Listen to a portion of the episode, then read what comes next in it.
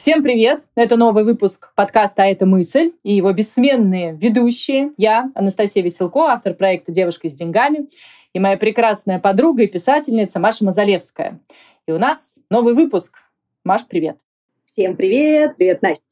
Ну что, у нас сегодня необычный выпуск. Обычно, как вы знаете, мы берем одну, одну единственную мысль, установку, со всех сторон ее разбираем, смотрим, как ее а, в свою жизнь инкорпорировать. Но в этот раз все немножко иначе, потому что мы с Настей досмотрели последней серии второго э, сезона сериала «And Just Like That», и просто так в русском переводе.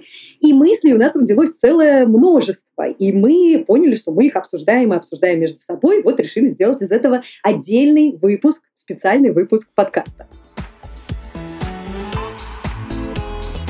Мне кажется, что мы все прошли примерно один и тот же путь. Отрицание, гнев, торг, да, потому что первые серии первого сезона были ужасно натянутыми, вымученными, как-то было за всех неловко. И мне кажется, мы все между собой обсудили, что нет, фигня, мы не будем это смотреть. И вот, пожалуйста, да. конец второго сезона, и мы пишем подкаст, потому что все равно обсуждаем героинь. А они сразу, конечно, сделали ход конем со смертью мистера Бига. Как не смотреть, если такое произошло? Но я согласна, да, всегда вот это странное чувство, что вроде бы, боже, что за идиотский сериал, почему я вообще это смотрю? Но как я это себе объясняла, потому что иногда проскакивали те прошлые героини, те прошлые какие-то проблемы, которые вот прям реально волнуют, да, и вот ради таких моментов я смотрела. Ты знаешь, мне кажется, что именно поэтому мы здесь сегодня и собрались и обсуждаем этот сериал, потому что там показаны какие-то штуки, которые нас раздражают, но, наверное, подсознательно мы чувствуем, что нам еще придется с этим столкнуться в каком-то не таком уж отдаленном будущем. Да? Поэтому вот эти несколько тем, которые мы выбрали сегодня для обсуждения, они как да. раз про то, что нас волнует. То есть мы пока про это ничего не знаем, может, и знать не хотим, но оно все равно движется в нашу сторону. Поэтому давай, давай обсуждать прям по пунктам. Так, ну первое. Умирает муж в первой же серии. Шок. Реально шок. То есть мы надеялись видеть их счастливую семейную жизнь. О чем нам здесь говорят авторы сериала? Что, во-первых, мужчины умирают раньше. Они напоминают нам об этом. И действительно, по статистике, ну, в России женщины живут в среднем 77 лет, а мужчины 67. 10 лет разницы. Это срок, который российской женщине ну, примерно сразу надо готовиться, что вот 10 лет придется жить одной. В среднем. В мире статистика немного другая. Мужчина 71, женщина 74, но все равно общеизвестно, что мужчины умирают раньше. Вот, и какие вопросы тут встают перед э, женщиной, которая осталась одна? Ну, во-первых, есть ли у нее деньги, чтобы жить одной без поддержки? Есть ли у нее хобби? Это все вопросы к нам. Да. Готовы ли мы к тому, что вот сейчас неожиданно остаемся одни? Да, можем ли мы продолжать эту жизнь в удовольствие э, по возможностям, да, так да. как мы привыкли в том же самом образе жизни. И если нет, то, может быть, стоит менять что-то сейчас, пока еще этот вопрос не встал ребром. Да, для Кэрри это все складывается, ну, если можно так сказать, достаточно удачно. У нее есть жилье, есть квартира, у нее есть деньги, у нее есть подруги. Она не сталкивается с тем, что ей там, не на что жить. Или она не умеет, например, как моя бабушка, она просто не умела платить за квартиру. Ну, то есть она просто не знала, как это делать. Кстати, я думаю, Кэрри тоже не знает. Ведь наверняка тоже пришлось разбираться. Конечно, помнишь, они показывают, как она в первой новой квартире, которую она купила и тут же продала, она не знает, как э, там, плиту включать, да, или что-то еще. Да, есть такая беспомощность. Я хочу сказать, что в ситуации у Кэрри сплошные плюсы. Ну, помимо того, что она теряет любимого мужчину, за которым очень долго гонялась, и мы 20 лет за этим наблюдали, она пишет бестселлер, да, она пишет свою да. книгу про потерю. Он ей приносит и славу, и что-то там еще. И миллионы, конечно же, мистера Бига, которые он оставляет ей в наследство. И благодаря этому она может себе позволить любые чудачества и вообще жить прекрасной жизнью бездельницы. Да, но тоже знаешь вот этот э, момент с миллионами, когда Кэрри присутствует на завещании. Это же просто возмутительно. Она вдруг слышит, что из всех денег мистер Биг завещал миллион э, своей бывшей жене Наташе, которую он как раз с Кэрри и изменял еще в те времена. Да. Не знаю, какой это был, третий, четвертый сезон «Секса в большом городе». И как ее это задевает, там целая серия посвящена этой беготне за Наташей, как она ее вылавливает, как она ну вот навязывается, пытаясь разобраться, как он мог оставить ей деньги.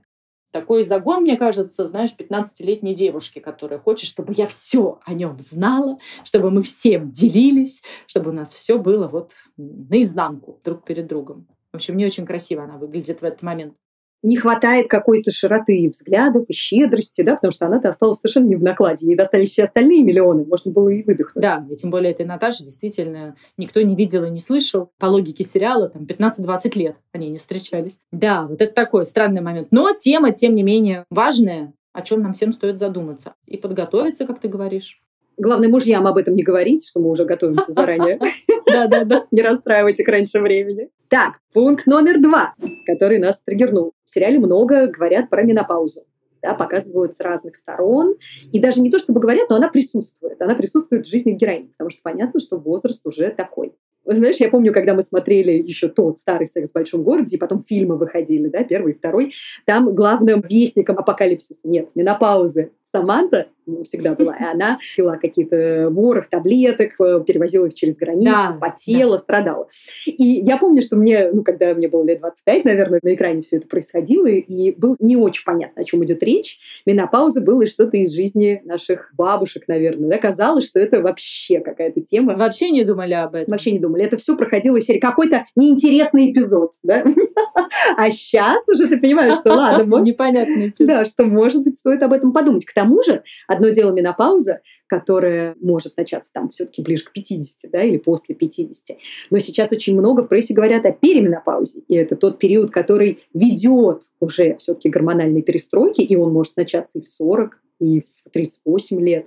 Понятно, что он затянется лет на 10. Да, а еще ранняя менопауза бывает. Подливает Настя масло в огонь здорово, что они об этом говорят. Вот такой вывод мне хочется сделать, то что эта тема присутствует. И я вижу, что эта тема в целом присутствует во многих других источниках. У Опры огромное количество ее постов и видео посвящено этой теме. Мэл Робин в своем подкасте упоминает, во всяком случае, этот момент, что вот в те годы у меня как раз была менопауза. То есть это перестало быть запретной темы. И, боже, Маша, какие мы счастливые, что мы взрослеем. И эти темы как раз, когда нам время подходит, а они хоп, и обсуждаются. И нам уже не надо стыдливо опускать глаза и выискивать там как-то информацию. И эта тема становится обсуждаемой. Ну да, потому что раньше считалось, что вроде как если менопауза наступила, то женщина перестает уже существовать, да, она переходит в категорию бабушки. И женщинам, конечно же, не хотелось, чтобы такое с ними происходило, чтобы их помещали вот в эту категорию, поэтому это замалчивалось, это было как-то ужасно неудобно, стыдно. А сейчас, благодаря вот таким да. сериалам, которые можно считать и глупыми, и надуманными, и высосанными с пальца, все что угодно, тем не менее происходит нормализация. Да? Мы видим, что женщины, у которых менопауза случилась, продолжают жить, прекрасно проводить время, они наряжаются, они занимаются сексом, они влюбляются, и, в общем, конечно же, с ними что-то происходит на физиологическом уровне, но жизнь не останавливается. Мне кажется, важно это видеть. Кстати, из этой же серии э, следующий момент, третий, то, что их дети, дети Миранды и Шарлотты становятся подростками, и возникает тема вот этого подросткового секса, первого секса. И меня это очень э, впечатлило. Вот эту сцену, когда дочка Шарлотты объявляет, что она собирается терять девственность сегодня-завтра, и ей хорошо бы сделать это после красивого ужина в Нобу, а, я этот момент мужу прям пересказывала, потому что, с одной стороны, думаешь, что за абсурд, что за, знаешь, проблемы белого человека, забронируйте мне нобу, чтобы я потом потеряла девственность, но как же круто, что после этой фразы, знаешь, дети не получают оплеуху словами «Ишь, чего придумала!» да? Родители не очень комфортно, но они понимают, что, ну да, вот это произойдет. И пусть лучше это произойдет красиво, осознанно, обдуманно, Э, с поддержкой взрослых, если надо, чем это случится. Как случилось, так и случилось. Этот момент меня очень порадовал. Мне еще понравилось, что дети не очень-то прячутся, да, то есть это не что-то такое постыдное, что нужно сделать, э, не знаю, за гаражами, условно говоря, как в нашей юности, прости господи. Но это что-то, что от чего а, эти современные подростки ждут и красоты момента, и удовольствия, да, то есть это какой-то другой уровень. Мне очень нравится, что это так. Может быть, конечно, это только на Манхэттене так, но хотелось бы верить, что не только. Да, ты знаешь, первый раз я увидела это в сериале «Сплетница», в старом, в том еще с Чаком Бассом. Тоже там Блэр, она планировала вот эту первую ночь со своим бойфрендом, и у нее был, как и на все другие ситуации в ее жизни, у нее был план, как это произойдет. Во всяком случае, она представляла, что это будет что-то красивое в каком-то, я не помню, номере в определенный день. И тогда для меня это вообще было, а что, так можно было? Хочешь сказать, что у тебя не было плана? Запланированного красивого номера не было. Поэтому здорово, что это так. У меня был план, но он не включал ужин в нобу. И теперь я думаю, что я, конечно, промахнулась, а фарш уже не провернуть назад. Не провернуть. Просто раньше я об этом слышала на лекции у Димы Зицера, который супер прогрессивный педагог, и он на своих лекциях рассказывает. Вот представляете, был случай. Вот мальчик говорит отцу, слушай, мы хотим с девушкой заняться сексом, с моей, не могли бы вы уехать родителям? И берут и уезжают на выходные за город, чтобы сын мог привести девушку к себе домой, чтобы все это произошло вот как бы бы красиво. И после этого сын ему позвонил и сказал, пап, представляешь, я стал мужчиной. Ну и тут вся аудитория пускает слезу, конечно, все умиляются.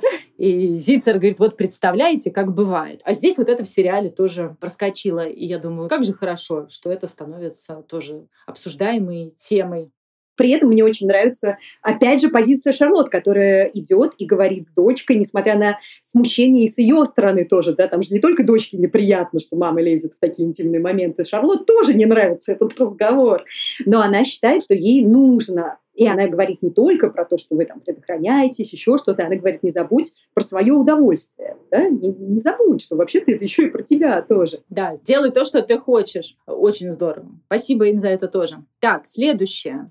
Про друзей, конечно же, да?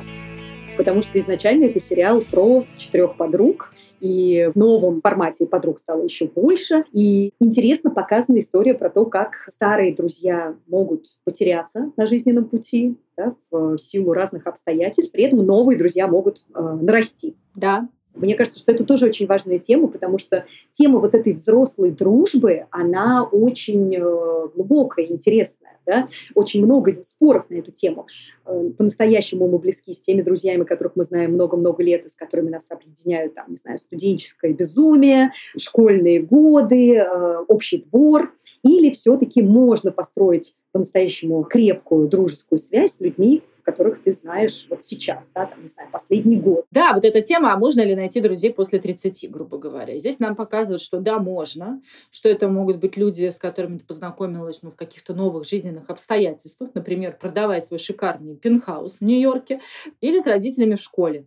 И здесь, конечно, интересная мысль в том, что мы меняемся, да, и мы становимся другими людьми, и, может быть, нам с вот этими друзьями детства уже не очень-то по пути да, и мы держимся за эти дружбы, потому что, ну как же, мы же еще вместе в огороды лазили, а на самом деле, может быть, вас ничего, кроме этих воспоминаний, больше не связывает. У вас разные жизни, разные убеждения, разные, может быть, политические взгляды, и вы вообще просто уже не совпадаете ни в чем и продолжаете держаться за эту дружбу. И у меня иногда такое ощущение, что как будто этот человек занимает место в жизни, и его можно было бы освободить под что-то более актуальное. И вот тут моральный вопрос, да, держаться за старую дружбу, она имеет смысл, если ничего тебе больше не приносит, кроме того, что ты говоришь, это там, не знаю, Оля, мы знаем друг друга 40 лет. Ну, или там, не знаю, с пеленок. Да, а помнишь, Оля, как мы в третьем да. классе? И это очень мило. Ну, по-настоящему ли это важно, если больше, кроме этого, ничего нет? Ну, в моем представлении это не очень важно. Есть э, какой-то этап в жизни, есть какие-то люди, которым по пути в этом этапе с тобой, и вполне можно считать их друзьями вот конкретно сейчас. Потом все-таки, когда мы взрослеем, у нас появляются семьи, дети, свои заботы, дружба сама по себе тоже трансформируется, и это уже другой формат. Это еще нам в сериале показывают такую тоже картинку, да, как они постоянно созваниваются, как они постоянно вот обо всем друг другу рассказывают, регулярно встречаются. Мне кажется, не всегда так.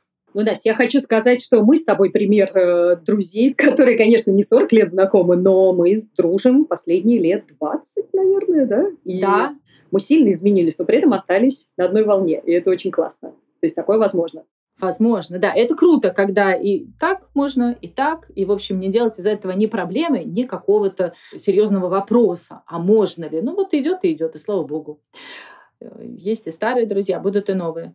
Да, здорово, что показана вот эта опция, что новая подруга, очень классная, душевная, может появиться в твоей очень взрослой да. жизни, да, даже за 50. Uh, у вас возникает крепкая эмоциональная связь, и это классно. И Сима даже говорит, как ты, Кэрри, что она же не видела мужа, получается, Кэрри. Она вообще не знает всю вот эту вот историю долгоиграющую. Может, и к лучшему. Да, я не видела этого, да. Но я сейчас могу быть тебе поддержкой тоже. Вот начиная с сегодняшнего момента. Да, я больше вот за то, чтобы концентрироваться, наверное, как-то на настоящем, на том, что есть сейчас. Так, следующий пункт. Тоже про отношения, но уже про любовные. Свидание после 50. Да. да. Клуб тем, кому за 50. Ну, я знаю, что очень много, на самом деле, негативных комментариев и осуждения, что это все надумано, что у людей нет такой активной романтической жизни в этом возрасте. Но для этого нам, наверное, этот сериал и выдали, да, чтобы показать, как оно могло бы быть в идеальном мире. Если ты классно выглядишь, отлично себя чувствуешь, у тебя есть деньги на светскую жизнь, у тебя есть желание наряжаться и вообще выходить из дома, вообще встречать каких-то новых людей, к тому же мужчин, да. э, испытывать какие-то позывы телесные, да, ну то есть это же еще и про это, многим вообще ничего не хочется в этом возрасте. Конечно, картинка идеальная, да, там все такие сексуально активные, а многим девушкам младше меня просто хочется уже лежать на диване, и все. Может быть, там вторая волна или как второе дыхание открывается.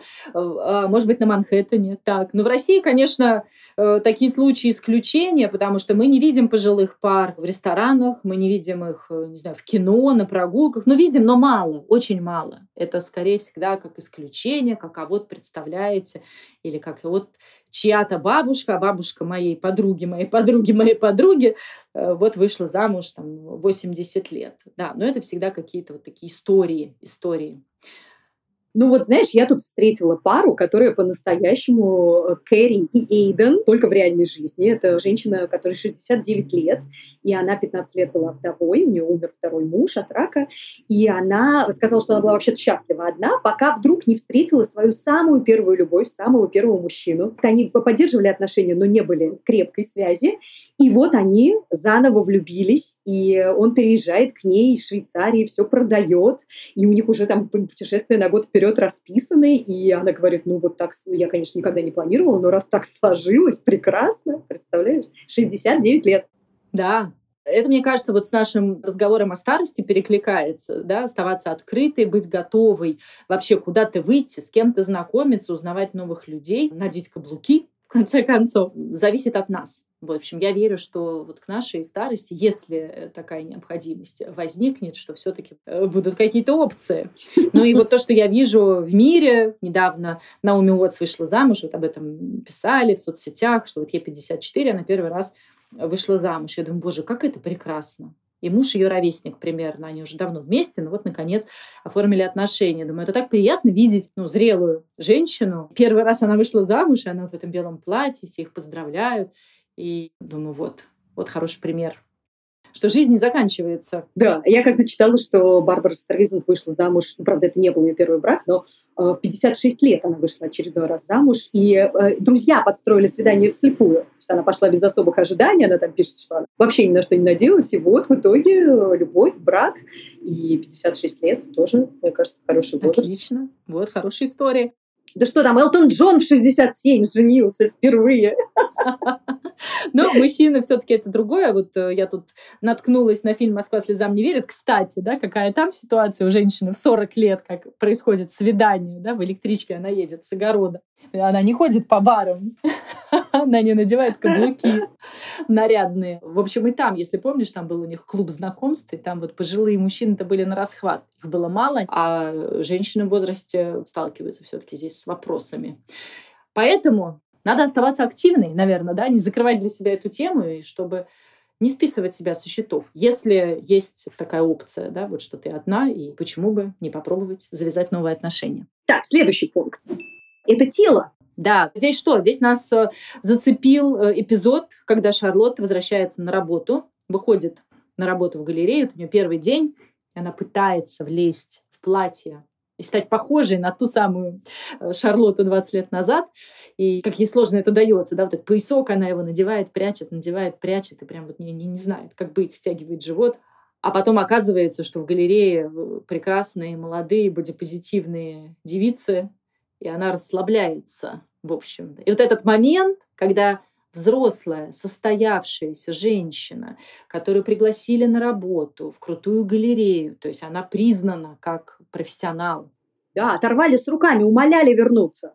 Да, и вот в этой, во всей ситуации у нее все есть, как бы, да, у нее семья, дети, э, профессиональный вот такой вес ее пригласили. И вот все равно, черт побери, она пытается затянуть вот этот вот поясок, хочет быть худой и молодой. Вот не дает ей тот момент покоя. И здорово они там показывают, что она в итоге расслабляется. Знаешь, мне кажется, эта история не про то, что Шарлотт пытается кому-то что-то через свою фигуру доказать, да, что вот она, э, она по-прежнему помещается в какие-то социальные стандарты. Она, помнишь, она смотрит на фотографию себя молодой звонкой в маленьком черном платье, и, может быть, она просто хочет вернуться в ту себя, да, как, которая была свободна до детей, до мужа и вообще жила какой-то насыщенной жизнью. И я могу сказать, что я здесь, Шарлотт, понимаю, э, у меня есть такие моменты, когда я тоже смотрю на фотографии 20-летней давности, где, я не знаю, вешу 48 килограммов, и э, у меня красиво торчат косточки на, на бедрах. И я думаю, блин, вот это была фигура. И при этом я понимаю, я смотрю на себя в зеркало и думаю, блин, ну, в мои 40 почти один год это тело Э, выносила, родила ребенка, э, оно здоровое, я реально очень мало болею, тьфу-тьфу-тьфу, оно может бежать, оно может прыгать, оно по-прежнему карабкается на стены, на деревья, ему все время куда-то нужно, оно меня не подводит, и оно мне служит. И в моих силах сделать его чуть более выносливее и, может быть, чуть более рельефнее, если мне этого хочется. Но, в принципе, я отношусь к нему с большим спасибо. Я его принимаю, люблю и ценю за то, что оно у меня вообще есть. С него ничего не отвалилось пока. Но, э, ты знаешь, мы, наверное, может, по-разному этот момент просто увидели. Ты видишь в этом э, как бы благодарность телу, да, что можно быть э, благодарной, ценить то, что есть, и не пытаться вот туда как бы вернуться. А мне показалось, что это вот такой момент у нее больше, э, ну вот именно презентации себя что вот как бы пока я не, не худая, вот не такая, как была 20 лет, вроде как я не до... I'm not enough, да, вот что вот недостаточно всего остального. И уже только увидев, что вполне себе достаточно, она снимает этот поясок. Не только поясок, но и три пары трусов утягивающих, да. Да, вот этот момент такого освобождения, что I'm enough, я окей. Вот, тоже круто показано. Я хороша и так, да. Раз мы говорим про Шарлотт, давай обсудим еще один пункт, который у нас тоже нас с тобой э, тревожит. Про возвращение вообще на работу, да, что женщина, у которой все в жизни и так, на самом деле, на мази, да, муж работает, обеспечивает, у них красивая квартира, оставшаяся от предыдущего мужа, как мы помним. В общем, все в шоколаде, да, все любят друг друга, все прекрасно, и она выходит на работу, а, на работу своей мечты, она возвращается, и вот это возвращение, а как будто это не только про работу, да, она возвращается к себе, она же и говорит это в больнице, то, что я хочу вернуться к себе. Да, она возвращается к тому, что она любила и умела делать раньше, где ей было хорошо, где у нее раскрывался ее потенциал.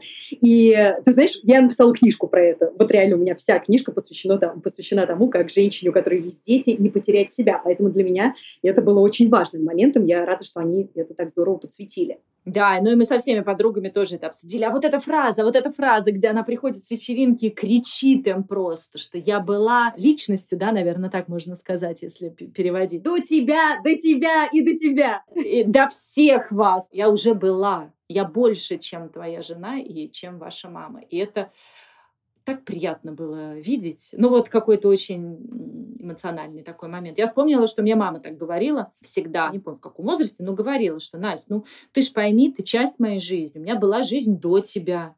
Потом вот ты в институт уедешь или уехала. У меня будет еще без тебя жизнь. Много лет. Мне было так обидно это слышать, а сейчас я себя ловлю на том, что, ну, примерно то же самое я говорю Лере. Важно про себя это помнить, не забывать, да, что ты не только жена, не только мама, не только мама, как твоя книга. Мне кажется, что это очень здравый подход, да, потому что ты, в конце концов, у себя все начинается с тебя и крутится вокруг тебя. Где-то, знаешь, мне попадалась теория, что женщина – это как солнечная система, что она солнце, а все остальное вокруг нее вращается. И дети, и муж, и она управляет этим вращением. И как только она берет себя в качестве центра, э, то на самом деле все становится ну, гораздо проще. Да? Она следит за тем, чтобы этот центр был в порядке, а все остальное прикладывается. Вот Шарлотт, мне кажется, вернула сама себя в центр собственной э, Солнечной системы. И это здорово. Да, Шарлотт молодец. Респект за этот момент. Спасибо. Следующий момент. Поздний ребенок. О-о. Это момент с Лизой, с дополнительной героиней, которая появилась только вот уже в продолжении. Это женщина, у нее трое детей. И она, как мы узнаем, училась и получила степень в документальном кино, она режиссер. И она говорит о том, что вот она возвращается к карьере, и тут бабах, э, внезапная четвертая беременность, которую она не планировала. И здесь э, такой классный вопрос поднимают. Потому что, с одной стороны, вроде ребенок всегда кстати, особенно если у тебя муж, семья, дом полная чаша, да, и казалось бы, конечно, рожай. И как она мучается, как она говорит, что я только-только вот э, начала свою карьеру, у меня были другие планы, а мне надоело справляться со всем, да, я вот хотела свою уже какую-то жизнь, и плюс у нее были предложения о проектах, у нее какие-то перспективы, и вот эта незапланированная беременность очень так... Она говорит, помнишь такая фраза «I thought now it's my time», да, наконец-то мое время пришло. Вот дети подрощены, да, наконец-то она может заняться карьерой по полной, потому что у нее карьера очень э, трудоемкая. Это съемочные смены, да, это ночные монтажи, ну, в общем, там не до младенца. Блин, мы, наверное, тоже в какой-то момент зададимся этим вопросом, родить сейчас или забыть уже про это навсегда. Ну вот женский организм так устроен, да. да, конечно, сейчас есть другие варианты, но вот тот самый процесс, когда ты сама рожаешь ребенка, он все-таки ограничен во времени. И э, мы начинаем приближаться к этому периоду. Вот хочешь или нет, все равно приходится об этом задуматься. Да? Вот да. У тебя один ребенок, у меня один ребенок. А, с одной стороны, можно было бы еще по одному да, но я начала считать, например, моему сыну сейчас 10 лет, только-только исполнилось.